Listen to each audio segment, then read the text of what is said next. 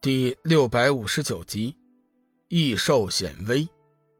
刑天的面色有些不自然。火魔，你在质问我吗？傲天魔尊决定的事情，还由不得你来说三道四。你放心，临行之前，魔尊大人已经吩咐过我了。事成之后，你将成为新的炼狱主人。而且魔尊还保证，一定给你高度的自治权，除非是遇到了生死存亡的大事，一般情况下，他绝对不会干涉你无间炼狱的事情。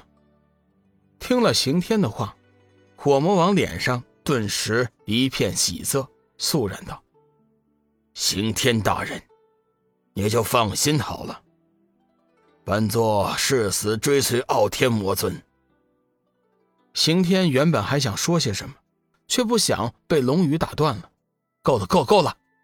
你们先别做春秋大梦了，等你们有命活着再说吧。哼，火魔，随本座一起拿了这个小子。刑天虽然嘴上强硬，但是实际上对龙宇的修为也是惧怕的。杀！一声怒喝。火魔和刑天一左一右一起攻了上去。只见静立不动的龙宇双目忽的一张，不管左右两旁的威胁，身形突然向前跃出十尺。谁知龙宇这番举动早就在两人的意料之中。只见火魔和刑天两人几乎在龙宇的身体动起来那一刹那，同时朝龙宇发动了攻击。攻击中，火魔的双手间突然唤出了一把火灵剑。黑色的火焰犹如流星一般，朝人在空中的龙宇席卷而去。刑天更是不遑多让，身法瞬间移位，来到龙宇右方三尺之外。数道阴柔无比的黑色指剑，有如嗜血狂魔般的朝龙宇的右侧瞬间刺出。面对两大高手的左右夹攻，还在半空中的龙宇心中丝毫不以为意，体内力量急转。身体急速落地，落地之时也不管两人的变招追击，右手中的斩日仙剑朝着正前方狠狠地斩了过去。耀眼的剑芒顿时轰向了人在一丈之外的刑天。龙宇这种举动显然大大出乎了两人的意料之外。只见两人脸色忽的一变，火魔立刻舍下了眼前的优势，手中的火灵黑剑瞬间转变攻击方向。朝龙宇发出的斩日剑芒杀了过去，同一时间，刑天的剑指也急忙收回，双脚一点，朝右方击射而出，以惊人无比的速度后退了几步。看到两人如此慌张的模样，龙宇微微一笑：“哼，你们两人的合击也不过如此。”听到龙宇的藐视，两人顿时怒火中烧，攻击也随之猛烈起来。龙宇冷笑一声，杀剑齐飞，两道犹如实质般的剑芒分别射向了两人，威势好不惊人。砰的一声，刑天对龙宇的剑势估计不足，胸口被射了一击，只听得他当场闷哼一声，黑血从嘴角两边流了出来。与此同时，火魔王却是狡猾的，手中的火灵黑剑发出了黑色的火焰。化作了一只黑虎，冲着龙宇杀了过来。龙宇全身凌空拔起，剑诀一引，攻出了一道剑芒，迎了上去。轰隆，两道强大的力量碰撞在一起，顿时激起了滔天巨浪。猛烈无比的剑气，仿佛像是具有摧毁万物的威能。附近两丈之内的建筑和花草树木，全部被卷到半空之中，现场一片大乱。小玉这边以三头蛟龙和五彩火凤作为先锋，一路上势如破竹。虽然魔兵众多，但是却无法阻挡他们的脚步。时间不大，已经攻入了魔王府邸，同龙宇、致远、梦露汇合在一起。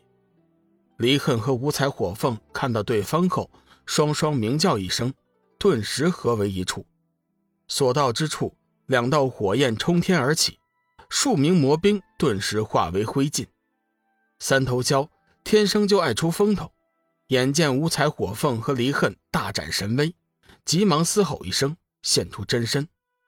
三头齐出，发出了强大的攻击，威势之强，丝毫不比五彩火凤离恨差劲。